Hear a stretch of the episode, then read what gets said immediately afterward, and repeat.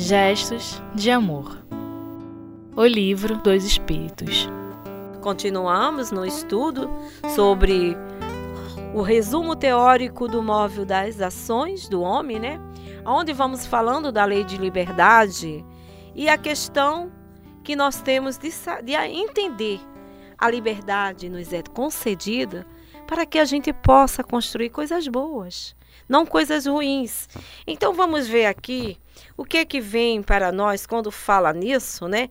Ao entrar na humanidade e receber na fronte o selo do ser humano, o homem recebe de Deus dois instrumentos maravilhosos para a sua evolução: o livre-arbítrio e o pensamento contínuo. Com o livre-arbítrio, ele terá a possibilidade de escolher o que deseja com liberdade.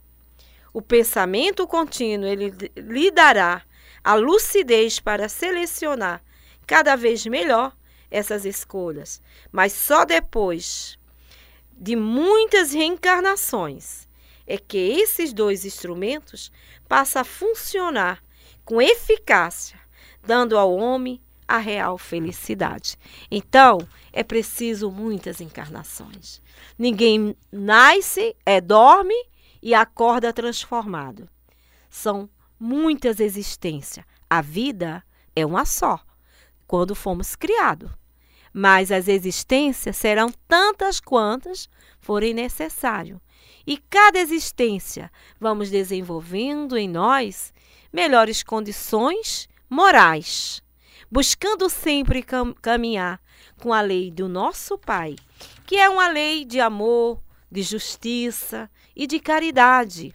Então, o que que nós vamos fazer com a liberdade? Quando a gente vê pessoas, né, irmãos nossos e até nós mesmos que já estamos hoje em dia procurando aprender a escolher. Nós não somos bons ainda. Simplesmente procuramos fazer o bem, caminhar com o bem, porque a gente já sabe o que é dor. E toda vez que tomamos decisões, escolhas erradas, ela vem com tudo sobre nós. E devido a essa questão do progresso, né, da evolução, esse período de transitoriedade, então as coisas estão acontecendo mais rápido. Bem mais rápido do que antigamente. Então, vamos entender quando ele diz assim: sem o livre-arbítrio, o homem não tem culpa pelo mal, nem mérito pelo bem.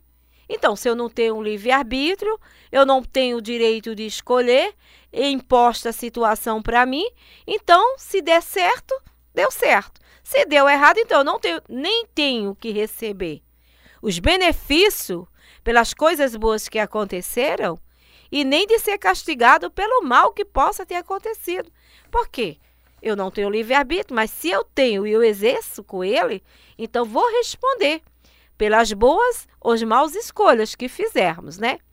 E então ele diz: isto é tão reconhecido que no mundo a censura e o elogio são sempre proporcionais à intenção, isto é, à vontade. Ora, quem diz vontade diz liberdade. A vontade, o homem não poderia, portanto, procurar para os seus delitos uma desculpa na sua organização física, sem abdicar da sua razão e da sua condição de ser humano, para se assemelhar ao animal. Se fosse assim, quanto ao mal, assim também seria relativamente ao bem.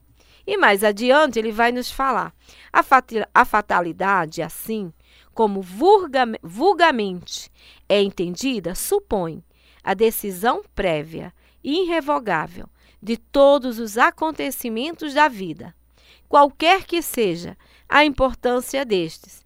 Se essa fosse a ordem das coisas, o homem seria uma máquina sem vontade, de que lhe serviria sua inteligência, já que seria invariavelmente dominado em todos os seus atos pelo poder do destino, semelhante, pelo poder do destino, semelhante doutrina se, se, dá, se fosse a verdadeira, tra, traria a destruição de toda a liberdade moral.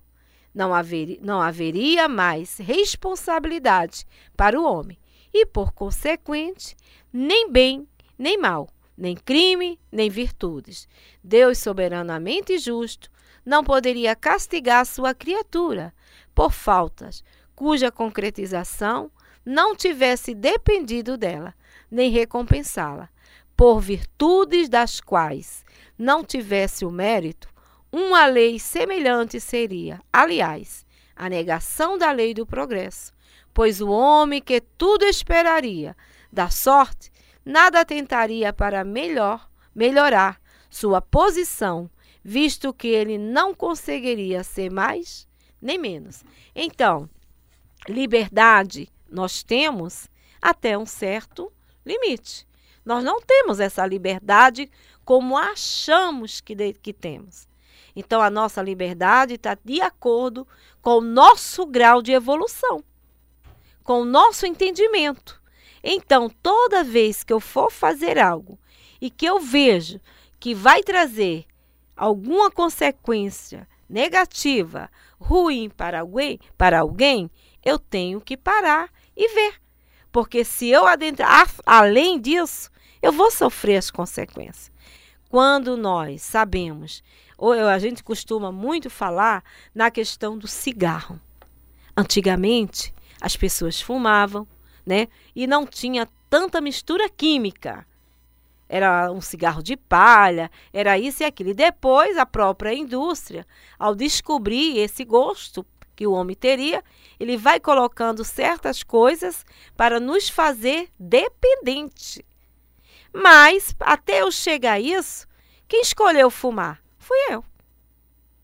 E aí, hoje em dia a gente vê os, os maços de cigarro com aquelas figuras horríveis. Tantas figuras feias. E quando a gente vai lá comprar, né? Quem fuma, ele vê, ele se depara com, a, com aquilo. E ele escolhe, não é livre-arbítrio dele? Ele não sabe que vai, pode acontecer, que muitas vezes pode até não ser nessa, mas ele já está marcando o seu perispírito para uma próxima porque ele já está diminuindo a sua condição, enquanto ele poderia ter mais condições de vida, saúde, né, vitalidade, ele mesmo está aos poucos se aniquilando. Então, se ele vinha para viver 100 anos, que é a idade hoje que a gente está vendo, né, é 80, 100 anos. E aí, é pelos vícios, comer demais, né, é, fumar, beber, não dormir, não ter o repouso justo, não ter qualidade de vida. Isso é que é verdade. Então é a escolha dele. Pessoas que adentram uma academia e que passam o dia malhando, isso é saúde? Não, isso é doença. Que a gente precisa fazer exercício, precisamos. Caminhar, nadar, ir numa academia, fazer os exercícios, é saudável. Mas toda vez que eu vou além disso, eu estou prejudicando. Eu sei que eu estou me estragando. Eu estou usando o meu livre-arbítrio direito? Não. E aí eu vou responder por tudo isso. Então, meus irmãos, estamos chegando ao final do estudo e aí vamos entender a questão quando vem nos falar dos direitos, né, na questão da liberdade. É bom a liberdade, é, mas para saber usar. Quando a gente quer liberdade para ter a igualdade com o outro, e isso a gente, eu falo pelo lado feminino, nós caímos muitas, muitas caíram porque quiseram a liberdade de uma forma errada. Eu tenho a liberdade para fazer o que eu quero, mas também eu tenho o compromisso da responsabilidade para assumir aquilo que eu faço. E aí, ter liberdade para sentar num bar, quem quer sentar, senta liberdade para fazer quebrança, quebrar, destruir. Quem quiser fazer isso, quer. Isso não é liberdade. Isso é libertinagem. Aí a gente confunde. Então, nós temos toda a liberdade e o Pai nos concede para fazer as coisas boas, para estudar, aprender, crescer, evoluir e para contribuir com o progresso. Porque todos nós contribuiremos, queiramos ou não, vamos contribuir. Então, Vamos ter a liberdade de pensar, de agir, de fazer, mas sempre procurando a lei do amor, a lei da justiça e a lei da caridade. Que a liberdade seja para nós um grande veículo, mas para nos impulsionar ao caminho do bem cada vez mais.